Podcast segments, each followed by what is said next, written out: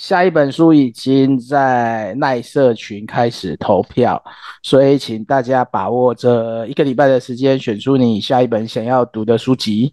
这样子，呃，也可以在赖社群里面自己拉票，让大家投你想看的那一本书。只要在结束以前，我们都可以去更改投票。它因为它这个选票是可以随时更改，更改的方式就是你点选你要看的那一本。然后按下重新投票，他就会重新投了。目前我们现在，呃，第一名的是有十三票的情感健康的门徒，给每个大人的情感成长学。然后第二名的是，诶，有两个第二名，呃，三个第二名，一个是 Me Too 在路上，一个是两种上帝。然后另外还有一个就是无条件爱人。当然，那第二名跟第一名差了六票，所以大家如果呃想改的可以改，如果没有改的，我们到时就可能会选上这一本。好，这个是大概目前下一本的投票规则。那如果没有问题，我们就进入今天的读书会了。好，看起来没人有提问嘛？好，那我们就开始。欢迎加入基督徒读书会，我们将继续阅读校园书房出版由麦格福著作的《鲁伊斯与他的产地》。啊，本书揭露了文豪鲁伊斯生命中最真实、最动人的一面，并以新的视角重新诠释了他的信仰和作品的全新传记。然后前次读书会，我们描述了鲁伊斯他的作品，然后成名之后的影响，家庭生活的紧张。然后今天，今天就是要以两个方向为发展，就是鲁伊斯他在纳尼亚的作品是怎么样去陈述的，一部分就是重构现实。然后另一部分就是探究，就是纳尼亚探究它充满想象力的世界。然后读书会进行的方式会先由提摩太做第十一章的书摘，然后书摘后我们会开放讨论。那如果想要发言，可以啊、我们会请你举手，我们会邀请你发言，或是在文字叙行中提出你的看法。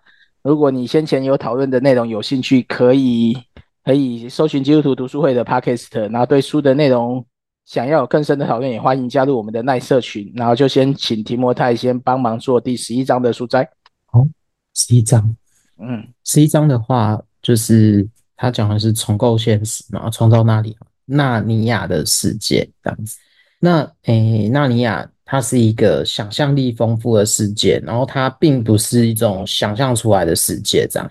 那对路易斯来讲的话，想象力丰富是有点像说是正当且正面，就是说它有点像是发挥人类的想象力，就然后去透过这想象力去挑战理性的界限，然后更重要的是为深入理解真实去打开大门这样子。那呃，就是那一开始就要写那个纳尼亚的起源嘛。那起源就在于说第第二次世界大战的那段时间，然后他突然就说他要去写，他突然就说他要写的红书嘛。那但是他其实比较少有跟孩童接触的经验，然后但是他总之就是开始创创作这一系列的作品。那那个创作的过程呢，就陆陆续续在一九四八年到。一九五一年，就四八年，大概就战后的那一段时间，然后到一九五一年，他就开始完成了这一系列作品的大部分。那在第二阶段的时候，就是大概在一九五二年到五四年，那这阶段他拖了两年，然后他才完成了最后两本书，这样子，就是最后一战跟魔法师的外甥这样。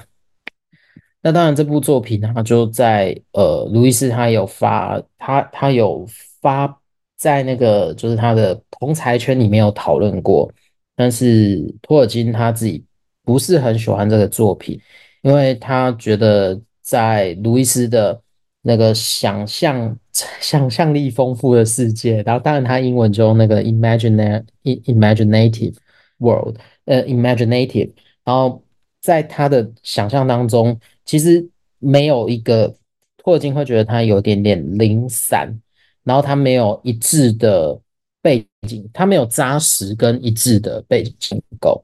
那当然，纳尼亚的名字啊，它是源于某一个意大利的城市名。那为什么选这个名字？就是可能路易斯就纯粹喜欢它这个城市的拉丁文发音，所以他就特别把这个名字留下来了。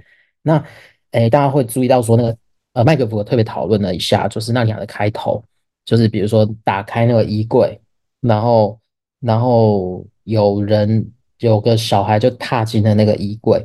那其实这个场景呢，它就是我在很多那个英国文学的作品可以找得到这样子，就是儿童无意间闯入那个呃神秘世界这样子。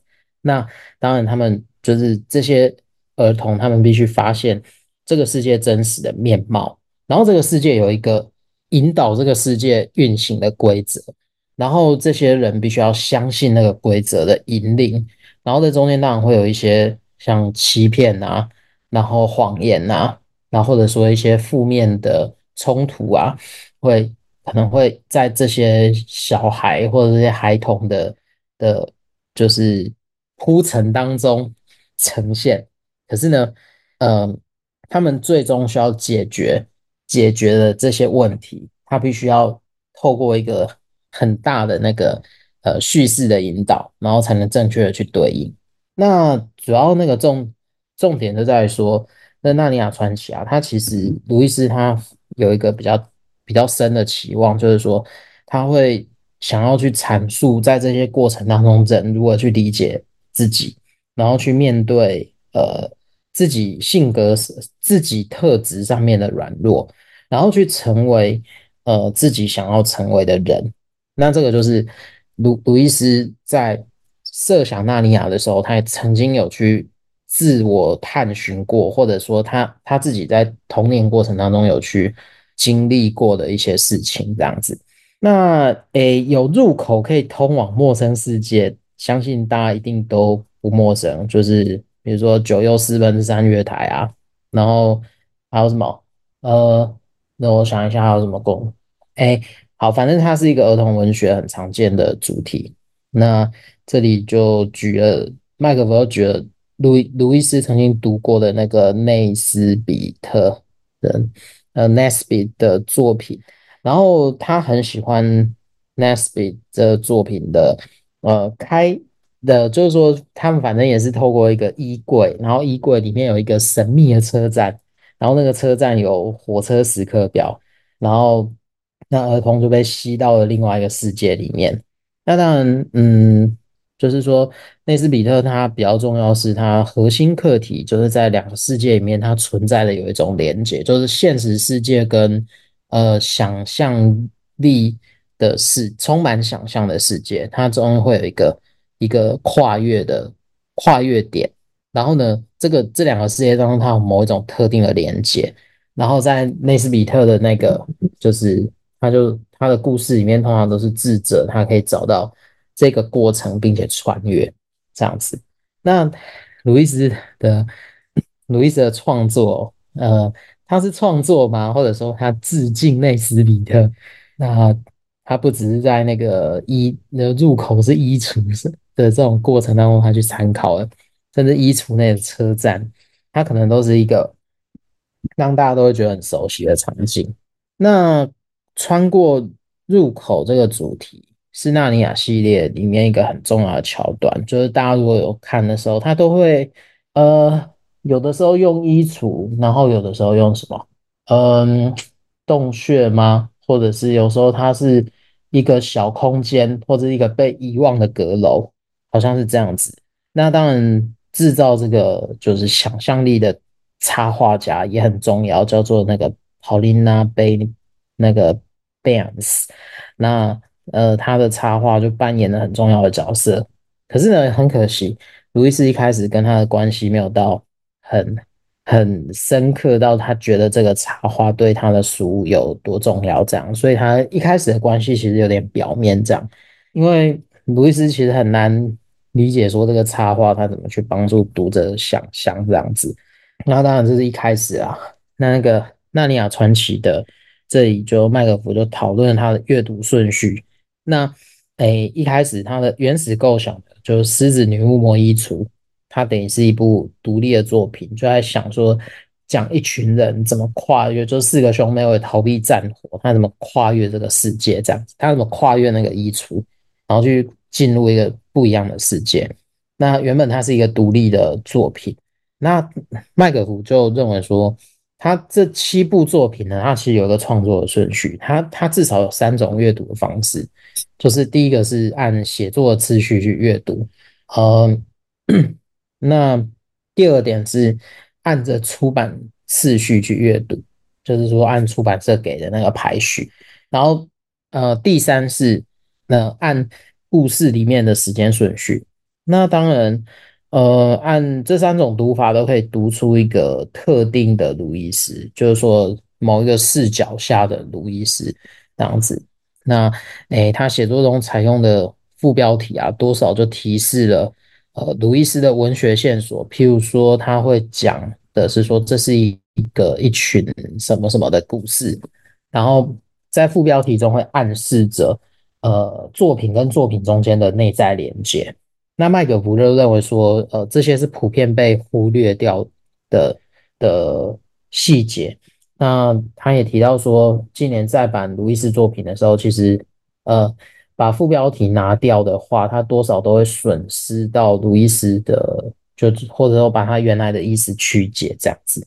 好，那纳尼亚中的动物呢，其实这也是我觉得蛮有趣的，蛮有趣的焦点，就。用动物当主角嘛，就是大家有看也有想过嘛，就那个《爱丽丝梦游仙境》爱丽丝的故事啊，然后还有什么呃彼得兔吗？彼得潘，还有反正就是大家可以举在这过程当中可以举出很多例子。可是这里这里它除了是呃纳尼亚传奇引人注目的特色。那当然，这也不是一种儿童文学上他想要为了趋近儿童而采用动物当主角，而是鲁伊斯他，呃，我不晓得这是麦克夫的诠释还是怎么样，就是麦克夫提出来的观点，我觉得很有意思。他认为说他是对达尔文主义的批评跟纠正，就是基呃对某一种呃演化论底下，然后呃比如说。强者宰制环境跟世界的这种观点，它是一种反对或反动这样子。那当然前面有提到说，鲁伊斯他其实对动物的活体解剖跟优生学，就是二战的时候纳粹的优生学嘛，他其实是存有很大的疑虑跟抗议。特别他的观点跟那个 H.G. Wells 还有那个赫胥黎吧，《美丽新世界》的。嗯，有兴趣的话，那那也是一个蛮有趣的乌托邦景点，就可以自己拿去翻一翻这样。然后，呃，路易斯他在叙事里面就透过动物作为一个有自我意识的行动者，然后，然后他在过程当中，他其实强调动物跟人他是互相依存的，然后他用了这些角色当中动物跟人的互动。然后他就强调说，在自然的生活当中，是一个这是一个常态，而不是人类对动物的宰制啊，或者是为所欲为这样子。那纳尼亚他有一个作为理，他作为一种理解真实世界的窗口。大家如果注意到鲁伊斯的传记最前面，他会有一个段落在讨论他在一战的时候，他有一个内在世界跟外在世界，然后他其实内在跟外在世界，它是有一个很明显的切。呃，切换点，那纳尼亚有点点像是把他的内在世界或内在某一种探索，把它具具体化，透过文字这样子。那对鲁伊斯来说，他有点像是呃，啊，我这边用的字可能比较的比较专专业一点，就是呃，我觉得可能应该可以这样看啊，就是他。这故事有点像是复魅一个已经除魅的世界，就是有点像再次 in chain 一个东西，然后呃，它不能被当作是像天路历程那样是一个纯粹的宗教语言，而是它在那个世界里面，它制造的那，或者说它创造想象的那个世界里面，它用不同的角度去思考思考事物。比如说，他在这里啊，他也会尝试的去邀请读者。如果这个世界里面的创造者他决定在这个世界当中现身，那他会是使用哪一个形态或哪个样子现身？然后他会在那个过程当中做些什么事情？这样子，这就是纳尼亚世界会吸引人的地方。那鲁伊斯他其实意识到神话里面他有一种丰富的想象力。那诶，称为神话的故事啊，它其实在过程当中，它会帮助我们，就是企图让我们有让我们去自我理解。让我们去发现自己在这个世界当中所处的位置，或者说去展现这个世界它某些哪些地方出现了状况或问题。那在过程当中你要怎么做呢？才可以去改变现实的情况？那鲁伊斯的纳尼亚跟托尔金的魔戒，它虽然有一个一个主题很像，就是叫呃追寻或者说 seeking for something 这样 something else，然后反正。就是说，呃，托尔金的概念比较是，呃，这魔戒远征队他要找到的是那个，就是有在这个世界上拥有宰制能力的戒指。你不管要把它当成是试探欲望或什么都好，那他们的目标是要摧毁这个事物，然后让这个世界重新恢复秩序，或者说重新恢复一个一个和平的状态。那鲁伊斯他想的是另外一个东西，就是说，就是说，那纳尼亚这个世界里面，他可以呃理解，就是说呃理解这个纳尼亚故事里面的其他故事里面的主线故事是什么，或者说它主要的叙事是什么，在纳尼亚这个世界里面，它可以有影响力的的核心价值。好，如果我们要理解的话，就是那核心价值是什么？那绝对不是呃。就是说，就是说，找到这个价值，然后并且接受，然后才会发现说，这个故事它可以在它可以在这个传这个纳尼亚传奇里面，它会产生赋予生命新的意义跟价值的力量，这样子。这虽然有点抽象，所以，但鲁伊斯他其实把在在里面他暗藏了基督教的，就是有点像创造、堕落、救赎跟终末。它是一连串的神学叙事，只是他把它变成了故事来放在放在那个纳尼亚传奇里面。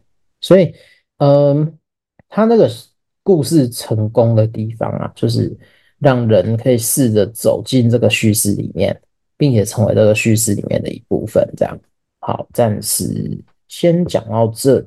然后，谢谢提莫泰的分享。这一章主要就是谈论这个纳尼亚世界怎么被创造出来的。呃，下一章谈的就有点抽象了。好，在这一章大家有什么呃印象特别深刻想要分享的呢？有的话可以开麦。一二三，哎，Rocky 要先讲，请讲。好，哎，谢谢。呃，那个刚刚提摩太有帮我们书斋提到那个一开始的时候，那个有关想象这件事情。那个，我觉得路易斯帮我们呃区分想象为两种哈，那我觉得这是非常重要。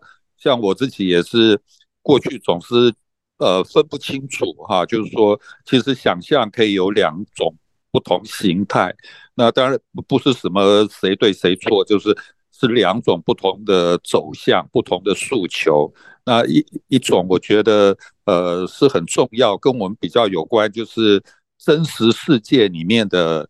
充满，就是说充满想象、充满创意的真实世界啊。那另外一种呢是呃虚幻想象出来的世界啊，那是另外一个世界，但是不是真实，是虚幻的，呃，想象出来的。啊，另外呃，我们比较接近路易斯的这个呃文学的，应该是这个第一种，就是。呃，是一个真实的世界，但是是一个充满想象、呃，充满创意空间哈、可以过新的未来可能性的真实的世界。那我觉得这个这个，我觉得这是很棒、很重要、很珍贵的一个一个启发啊。所以呃。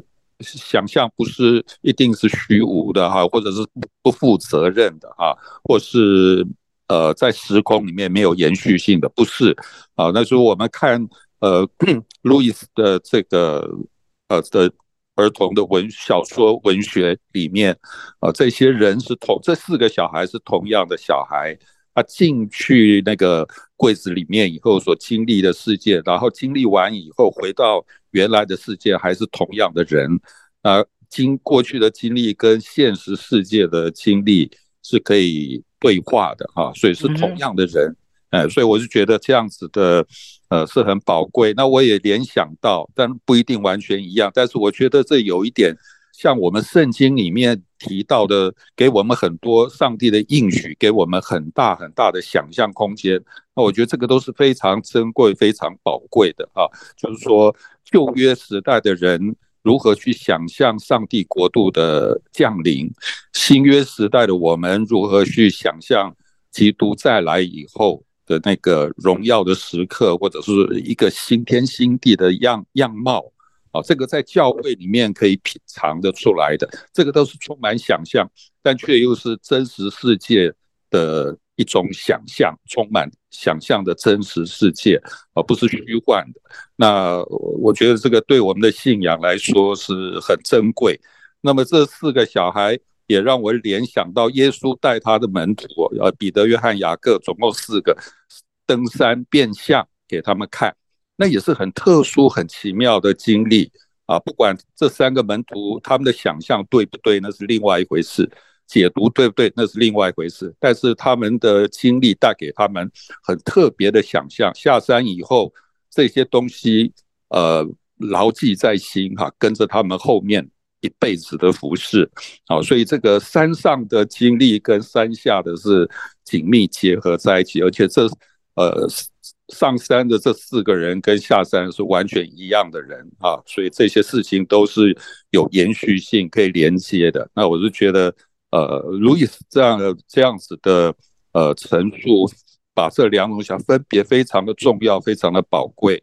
啊，也觉得这个是我们基督徒的福气啊，可以可以有这样子的想象的权利，而且是真实世界里面的想象。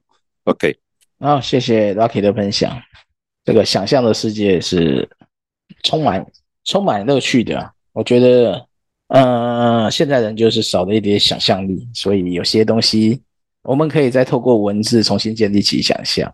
啊，还有没有人有啊？快速补充一下，就是那个，就是他那个，诶，应该说当代的圣经神学家啦，就是大概在一九，我记得是九零年代吧，还是大概九零年代，有一个圣经神学家叫 b r u g e m a n 他就用了另外一个观点，就叫 imagination，就想象，想象的，呃，想象这个东西，他他在讨论先知的。语，他在讨论先知的神諭，那那个想象，他就会说，他其实很简单的去定义了那个先知在讨论神諭，先知在讲预言的时候，他其实是在描述一个跟现实不一样的未来，然后这个未来，它其实会引导听先知话的这群人，他会去思考或去对于现实的社会，他产生了另外一种批判。然后，但是那个批判呢，那个批判跟那个不满，它会变成另外一种，呃，就是说，呃，抵抗，呃，比如说国王叙事、王家叙事的，或者说权贵叙事的这个动力。所以，所以，所以他布鲁克曼就用这种这种观点来看先知书的时候，然后他就有很多不一样的讨论可以从里面去拉出来。其实这个跟路易斯有点像。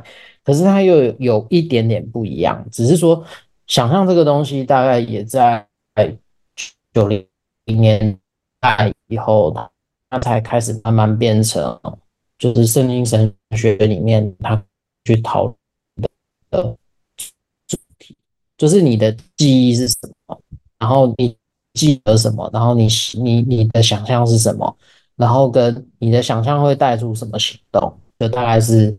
有一个次序，还有它对应的特定的社会环境。这样，好，这个就扯远扯远了，但是有一点点关系，所以我就拉进来。好，问你另外一个问题。好，就这样。那个阅读这些顺序到底差异会在哪里啊？写作的顺序、出版的顺序、故事里的时间顺序。哦，这个这个点就参考一下就好，因为呃，写作的顺序，它比较重重视的是作者本身的逻辑，就是他写完哪一部作品，然后再写的下一部作品，他怎么样跟第一部作品会产生关联？这个就是呃作者顺序，呃作者写作顺序比较重要的地方。这就就这个点。OK，那如果你是要照作品内部的时间顺序，哎，应该说举这边的例子来看好了。就是这个作品，如果照照作品内部的时间顺序来读的话，最后一本的作品，就鲁伊斯最后写出来是魔法师的外甥嘛，那其实他就应该要作为第一本作品来来读，而不是狮子女巫魔衣橱。但是现在都流行那个啊，故事走完再讲前传呢。那个有一点点，那其实我觉得那只是叙事角度的差异啦，然后跟。你阅读者，你你在读者的这个角度，你会产生什么样的逻辑跟理解？那对我来讲，其实怎么读都没差。嗯，你中间要随便跳着读，我觉得也可以。所以这七本没有一定的顺序嘛？对。但是通常，那那么它有一个是它有一个次序，就是呃作者自己写作的次序，那个就参考参考书里面的的东西。我觉得那个其实重重重要，我自己觉得没那么重要。对啊，可能有些人会不同意，但是我我自己 Rocky 要补充什么？嗯呃，我我也是不太懂为什么那个就是很少人写这样子的一集一集的，就是说好像也没有一个明确的那个哈，就是时间顺序啊，或者故事，呃，像我们看连续剧第一集、第二集，好像也好像也不是这个样子，你哪里切进去也是可以看，但是这个然后。那个麦可福书里面也告诉我们说，他们也有在探讨这所有这几本书的那个整合性、共通性啊，就是说到底在哪里？好像连连连这个找这个答案都不是一件容易，连他们专家好像都不是那么容易。一直到好像，假如我没有读错会错意，好像是最比较后来哈，有有才牛津有一个人提出来，然后说这个。路易斯应该是在对应这个可能，呃，哎，就是好像是对对对，这个那，那是下一章的内容了。日，那是下一章了，是，就是说，如果那个日日月呃金木水火土，日月金木水火土就是这样子而已啊。那这个就是，只是我是说，这个好像也没有什么，你把日月月日日月放在金木水火土后面或插进去，好像也没有什么特别。所以我觉得好像这个。他们自己也也也没有讲出一个很明确的答案，这我的了解是这样。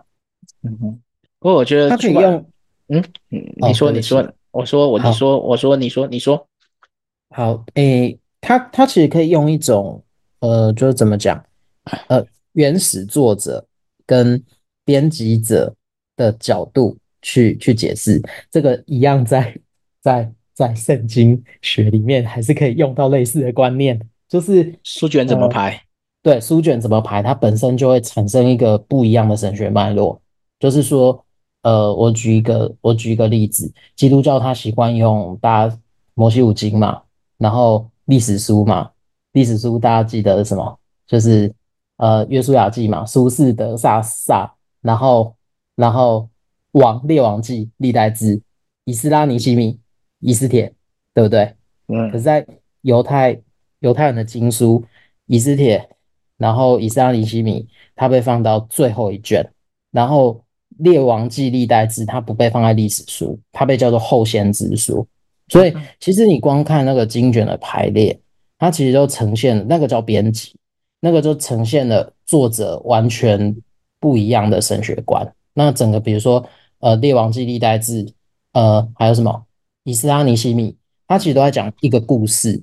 那个故事叫做叫做有呃从列邦的列国流亡当中归来，你呢你你可以看那个历代志的最后一节，它其实都会有这个这个含义在里面。可是，在基督徒最后一卷书叫什么？马拉基嘛，对不对？嗯，对啊。那马拉基他他的他其中有一句话非常有意思，就是说呃什么我要是我记得是什么叫有一个兴起一个先知像我那。当中，他其实暗示了一个神学观，就是兴起一个先知如我，那就是耶稣基督。所以其实很有趣，它中间会有一个很微妙的观点变化。那当然，出版它有可能有时序上的考量，会让后面的书先出，然后呃，比如说后面的故事先走，然后接着才前面的故事又补上去。那其实，其实你的哪一个故事先读，哪一个故事后读，它其实会牵涉到解释角度的改改变。对，它其实差就差这么一点点，对吧？但是这就变成是文学批批评的人，我有文学批评背景的，或者是有呃做相关讨论或研究的人，他可以继续去深入的地方。好了，就举个简单的例子，嗯哼，因为出版社跟写作顺序本身差别的项目不多，就顶多就是四跟五嘛，然后对四五跟最后六七两个颠倒而已啊，他会先走前传，再找再到终点嘛。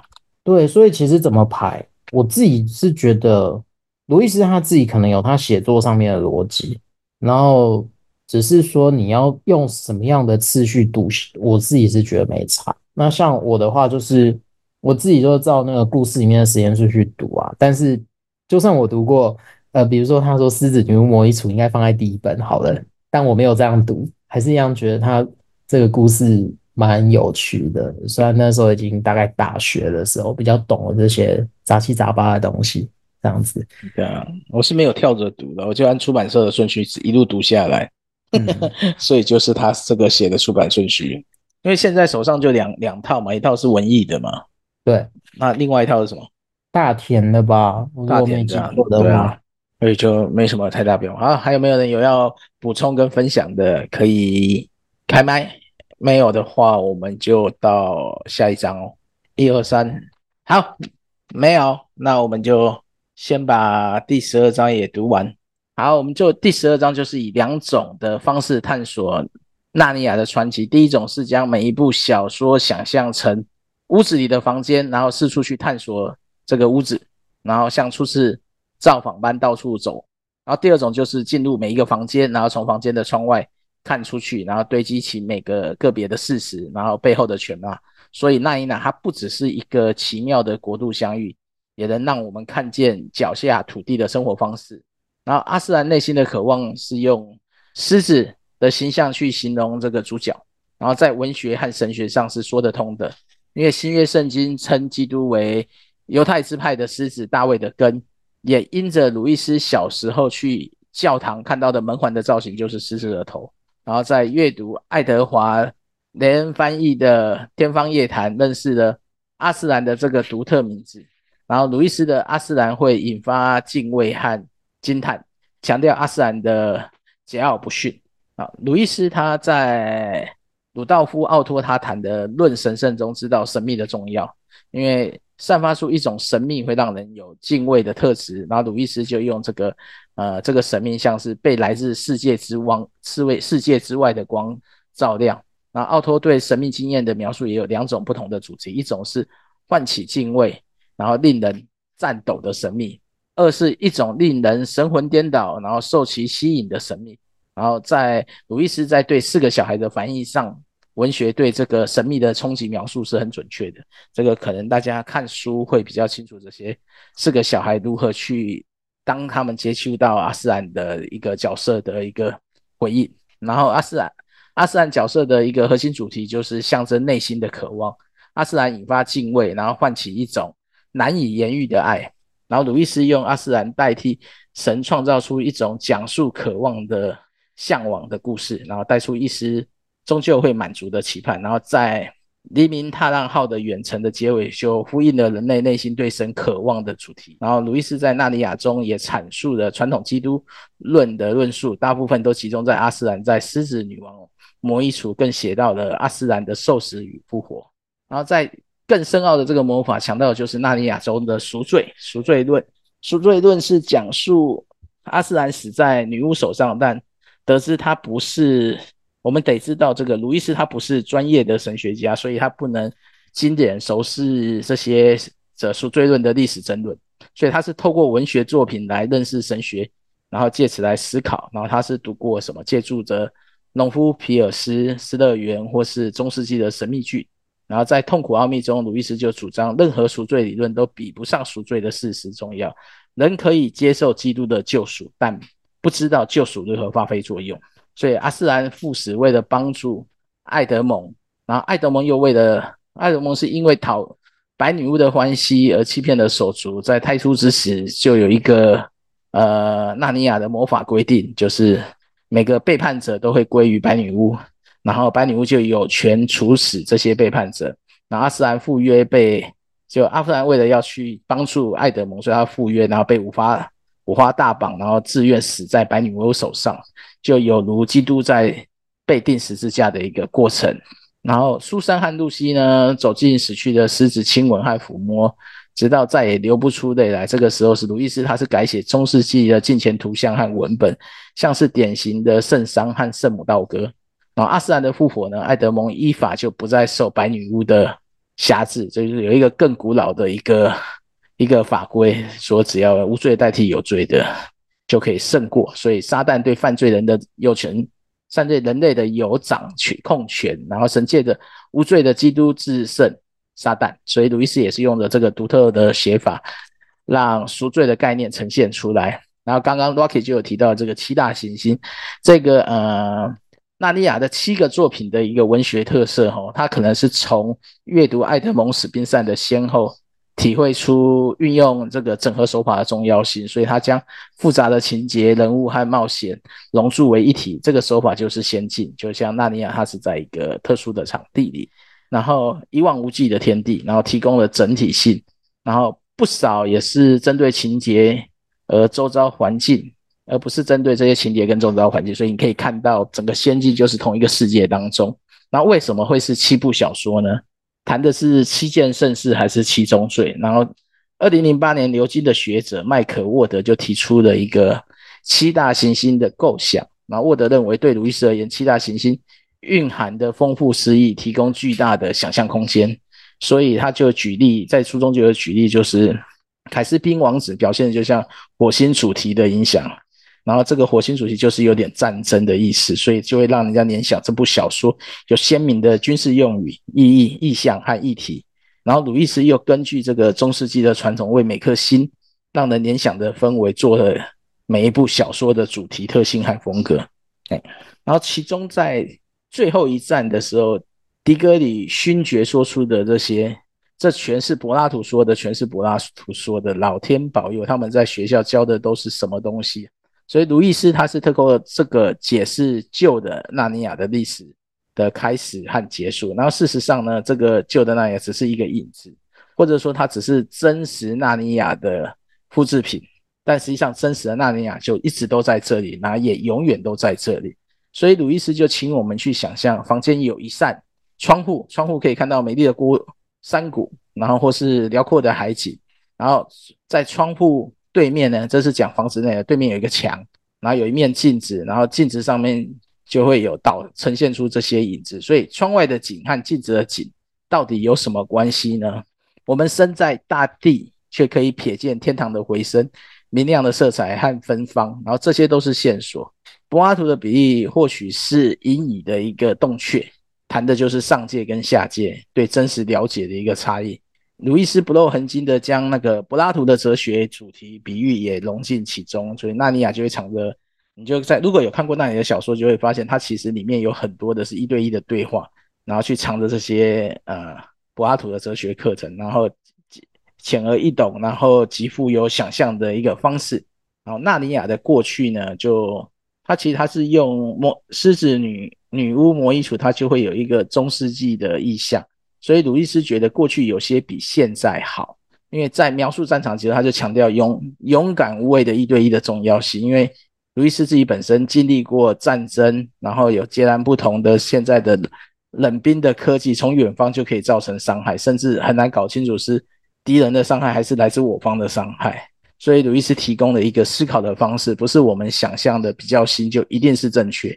所以在后来鲁伊斯的学术作品中，就多处的讨论。废弃的意象，反省我们有没有弄丢了什么？可不可能是失去？可不可能将失去的东西找回来？所以，大阴阳他在世界的二战结束的时候，然后英国社会的假设、期盼和恐惧所塑造的一个世界。在土耳其的这个软糖的诱惑，要知道，就是说作品在完成四年后，那个糖在英国仍是需要配给，所以就可以知道这个糖的诱惑对这个小孩的影响力。所以节制而不浮夸的盛宴和战后食物短缺也成为最对比。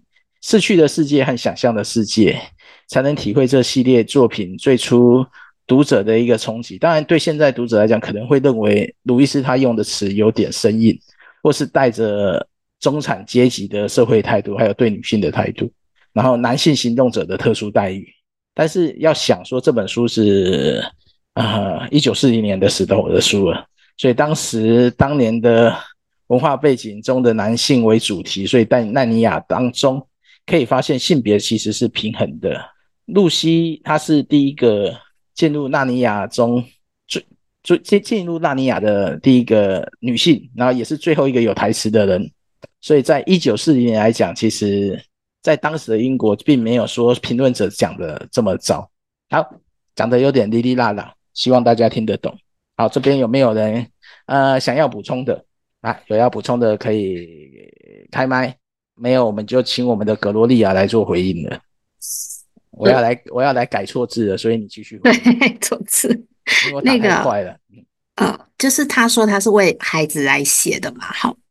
然后我我觉得我们大人都很会想说，哦，这个这个这个是什么？这个要解释什么？这个要把它弄清楚，就会想的很多。可是对一个孩子来讲，因为他听了，他就说啊，他可能很快就发现那个那个狮子就是耶稣，然后狮子在复活，对，就是耶稣为我们的罪牺牲复活。我觉得那个孩子很快很快，他就可以把它连接起来，他不需要很复杂的东西，他就把它连起来。那这就是鲁伊斯的目的嘛？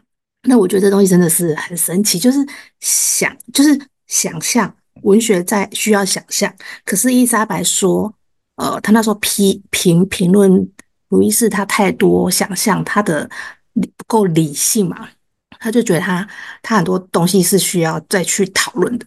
可是，在文学上，想象就是一个很棒的，呃，就是像刚刚黑熊讲的，想象是很快乐的事情。可是，这个想象对我们来讲说，我们是不是虚幻的，是有凭有据的，然后用这个当基础，那你。真的想象会带来满足，呃，不可思议的满足，就是那种啊，刚刚讲到奥托这个这个宗教学者，是一种很迷人的那种神圣的那种那种满足，这样子。所以我觉得 给孩子读的东西很有意思，然后孩子也可以讲出很有意思的回忆。这样好，那还有人要帮忙补充的吗？在这一章那个。阿斯坦在土耳其文就是狮子的意思。对，有人在留言补充。那还有人要补充的吗？小凤有要补充吗？哎，我看到 Rocky 没有没有。但我好谢谢，谢谢。我看到 Rocky 开麦了，Rocky 要讲话吗？好，呃，那个我是想再呃提一下那个呃，就是说书里面有讲到柏拉图的那个的一个故事哈，就是说那个。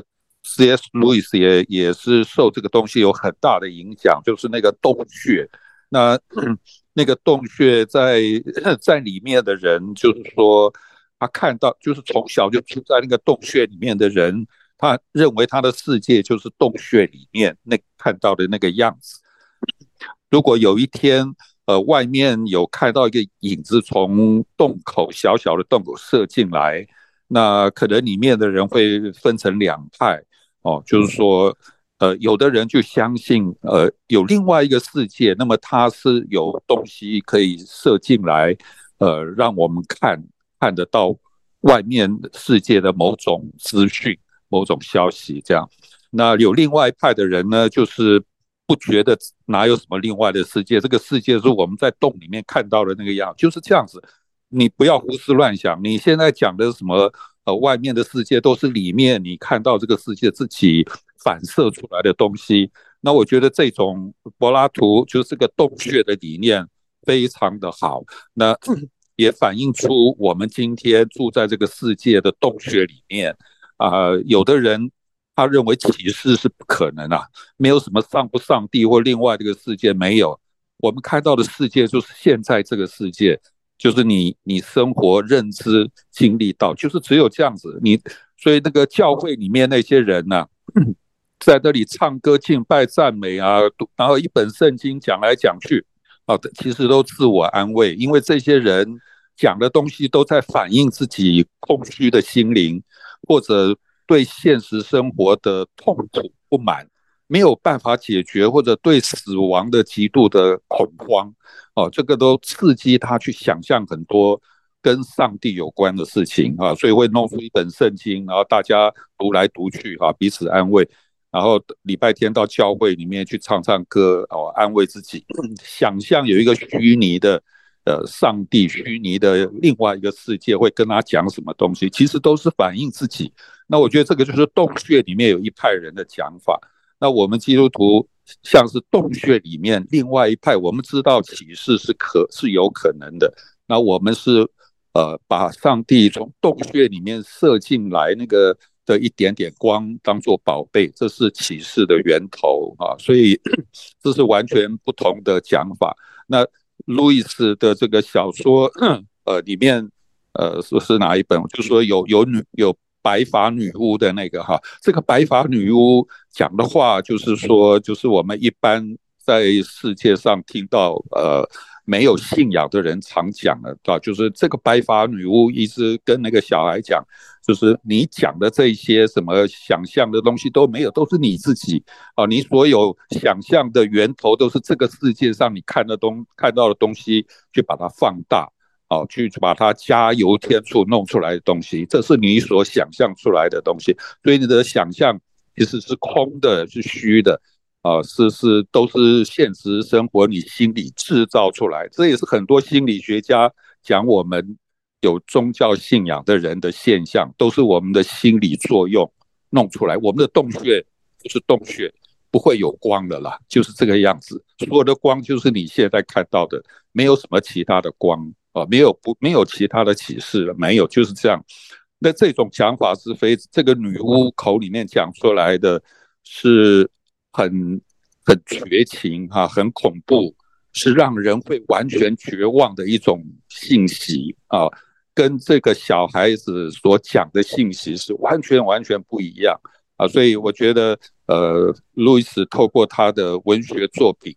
呃，把一些很重要的东西用很轻松、很很自然啊，那么呃，大人小孩都可以接受的方式，把它点亮出来啊。所以，我们其实我们就是活在那个洞穴里面。今天，呃，我们所要面对、所经历的两种不同的论述啊，两种不同的诠释、想象的方法，这样，这是我觉得很珍贵的地方。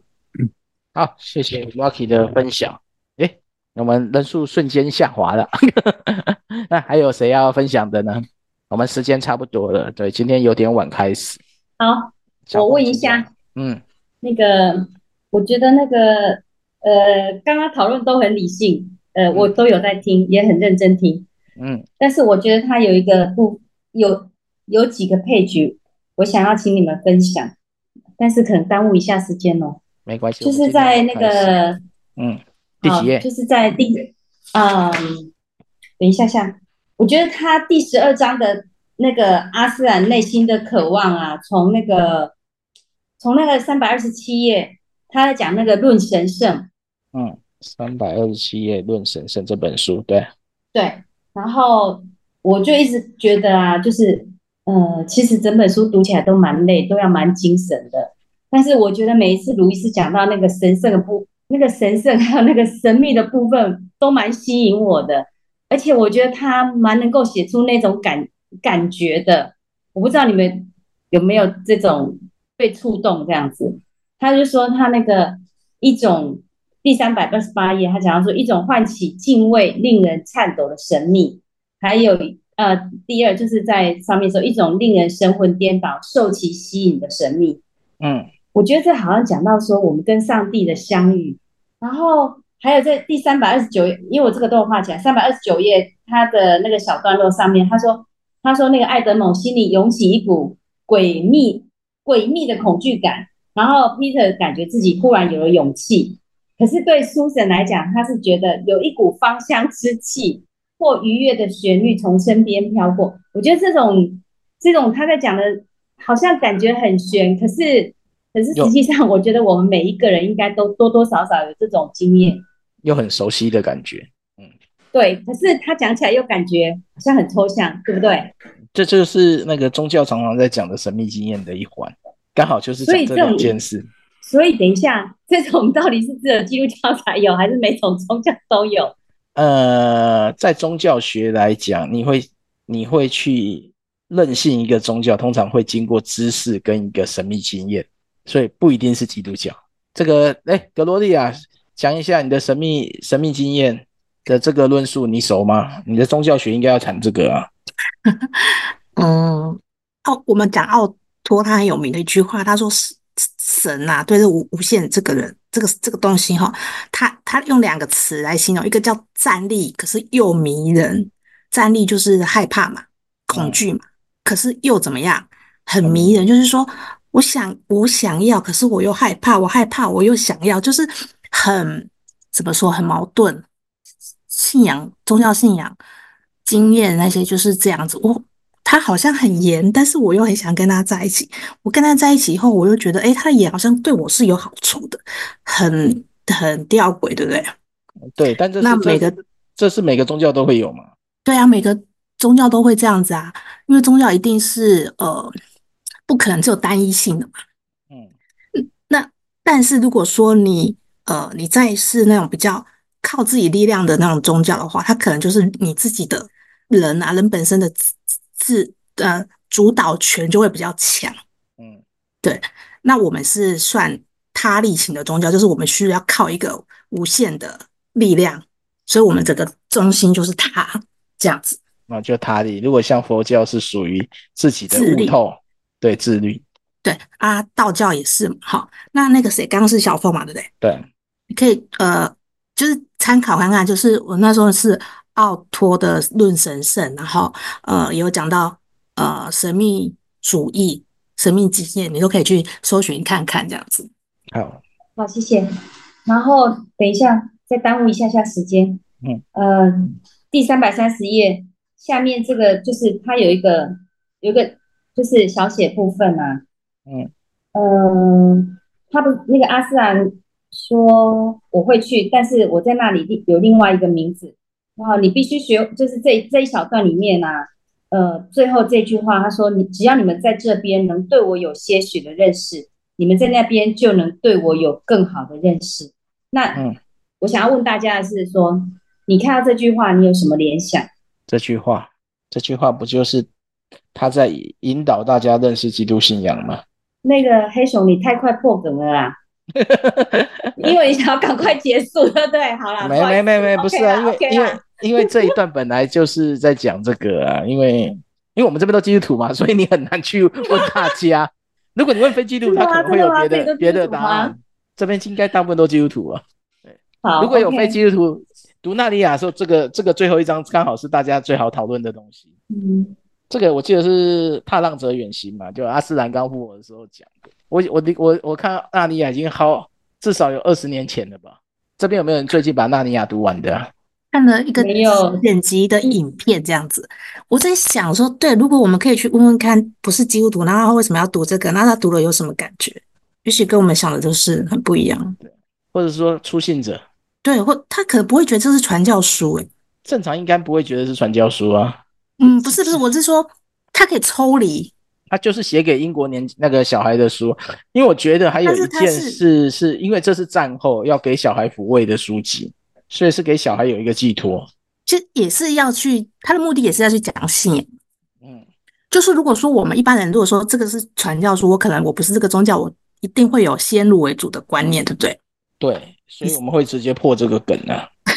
但是我我想他他的这个重要价值性，我想很多不是基督徒的人读，也许对他有不同的想，我是没有听到非基督徒读这些的一些想法。对啊，现在纳尼亚到底有几个出版社在出啊？因为我读的翻译跟那个后来的翻译用的名称是不一样的。因为我读的是不是翻阿斯兰这个蓝是蓝色的蓝，音译的差别，嗯，所以我就会有点搞不懂。但我觉得，不是我个人觉得哈，纳尼亚说哈，基督徒讨论到太过严肃了，能不能回到就是把它当小说、童话故事来看，就是童书这样子。对对，因为我觉得我们有时候你看要解释路易斯他的想法，然后解释纳尼亚的神学，然后我觉得这本这这个麦格弗有提到，就是路易斯他本身就不是神学研究者嘛。他自己也是透过其他人的文学作品来建立他的信仰啊，对不对？对，他是文学家嘛，对，宗教文学家嘛，我觉得是这样。他不是神学家，所以他他根本也不会去理会我们要讨论的一个神学争议，到底这个赎罪对不对？到底这个用亚斯兰当那个基督这个比喻是可不可以？他似乎其实他没有那么重要，他只是要告诉你有一个无罪的代替有罪的。然后可以挣脱最古老的魔法。我觉得如果我们可以回到那个最单纯阅读，可能会有很多不同的答案吧。哎，我要给他讲话，请讲。呃，谢谢。我我在简短表达一下，因为我觉得那个这个还是跟文化背景有关。因为路易斯呃书里面也是这样讲，他深受这个中世纪文学，特别是文艺复兴的文学，呃，有他本身就有很深的造诣，也深受影响。所以这个呃。童话或者是类似这样的文化的这个呃这个文学的背景，呃是很重要。它是根据呃书里面一而再再而三强调，它是根据过去的这些累积的这些丰富的文本资料啊，呃能能够呃 帮助他可以有这这样子的创新，这样的文学的创造。但这个是有背景，而且呃他他的对象。应该还是有基督教文明，不管是不是基督徒，但他是有基督教文明背景，而且是相当丰厚背景的人来读着，比较能够读出它里面的味道，才不会太离谱。那我觉得像童书，呃，以我就我们台湾或华人世世社会来讲，这个童书也是比较后面近代才出现的啊。那以前没有那么那么明显有那么多童书。那有关于这些童话，我是不太懂，因为你放到别的文文明背景里面，我很怀疑他们能够读出什么东西来啊，或者是他读出来是完全不同的意义都有可能啊。就是说，如果以我们比较古老，譬如说呃比较传统古老的长辈或长辈的长辈，在他们的脑海里，这个狮子。狮子就是个畜生啊，是个野兽啊！你你你把它讲这个意义，讲的说他怎么样怎么样为人死，而为别人死了，怎么牺牲哇？怎么样这个很荣耀？什么这个让人敬畏？他们很难连起来，这怎么会有这种想象？我觉得非常吃力。如果他没有这样的文化背景，他读畜生就是畜生，狮子是很恐怖的野兽，这公狮子。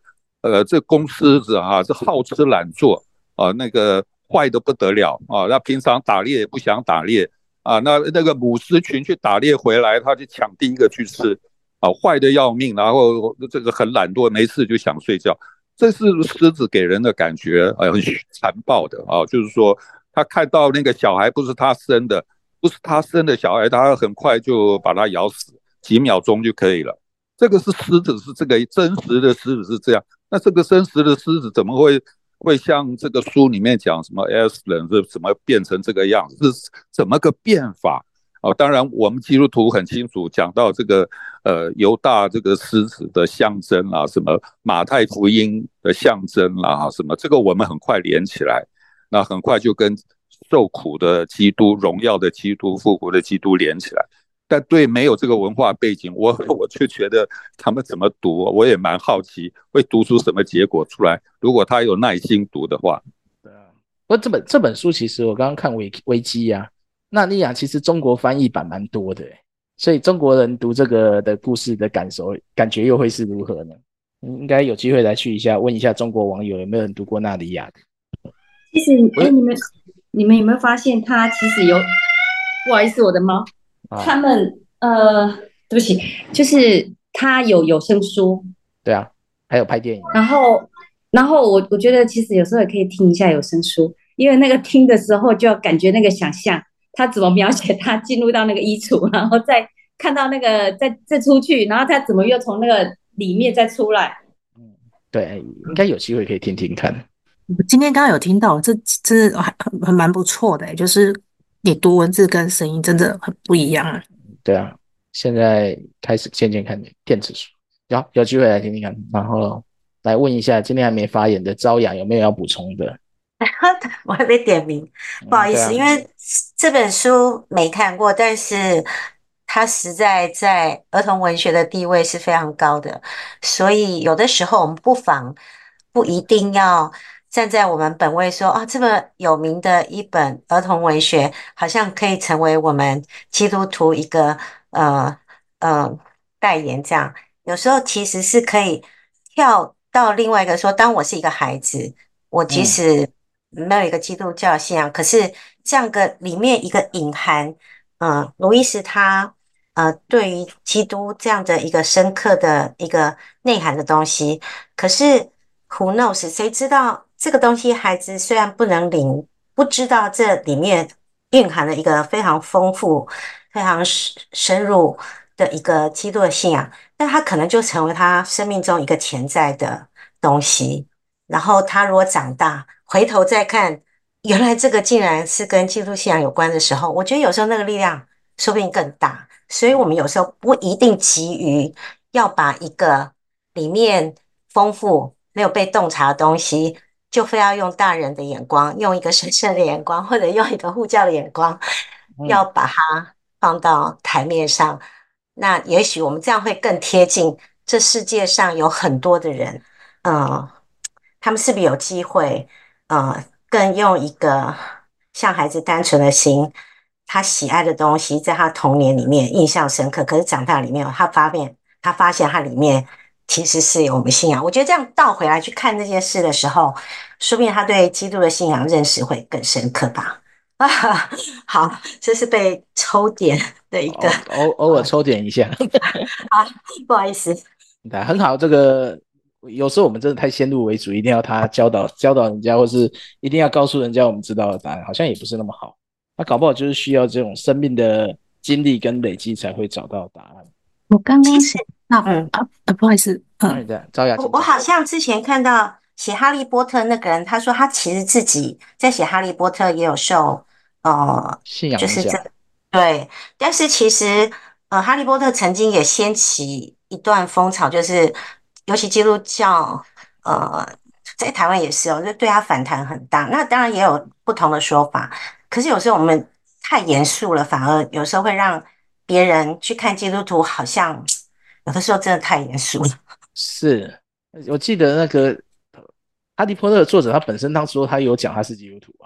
所以后面不知道变成什么了，就不知道了。就说，呃，如果同样的《纳迪亚传奇》里面有谈到女巫这样的事情，可是去看待它，却不会像有的人，呃，用非常反对、强烈的方式去看《哈利波特》的时候，就觉得好像《哈利波特》提到的女巫就变成一种异教还是什么，就有的时候就太严肃了。我觉得这样子会让一般的人有的时候会会会。会觉得那个反差太大，因为他们没有这么复杂，嗯，对啊，所以会变变成有些基督徒，也许他真的是捍卫的那个心是令人可以体会，可是你从世界的人来看，你就觉得基督徒真的蛮奇怪。对，就就是个小说，为什么要搞这么复杂？对，而且你们是为了基督教的立场去讲，都人家觉得没那么严重啊，那所以有时候我觉得要留意这个部分。嗯，对啊，我我我印我有印象到这个哈利波特的争议，然后跟纳尼亚的那个说法，大家那时候的说法是说，纳尼亚的这个这些巫术跟魔法都是很节制的，但是哈利波特从头到尾都在用这种邪术的方式跟念咒文，所以会带来不良的影响。嗯，在那个时间点还蛮争议，还蛮大的。这样讲的话，连魔戒都可以不用看。对啊。不过我刚才知道，那个今天读这一章我才知道，魔戒的那个甘道夫有预表基督的意思啊。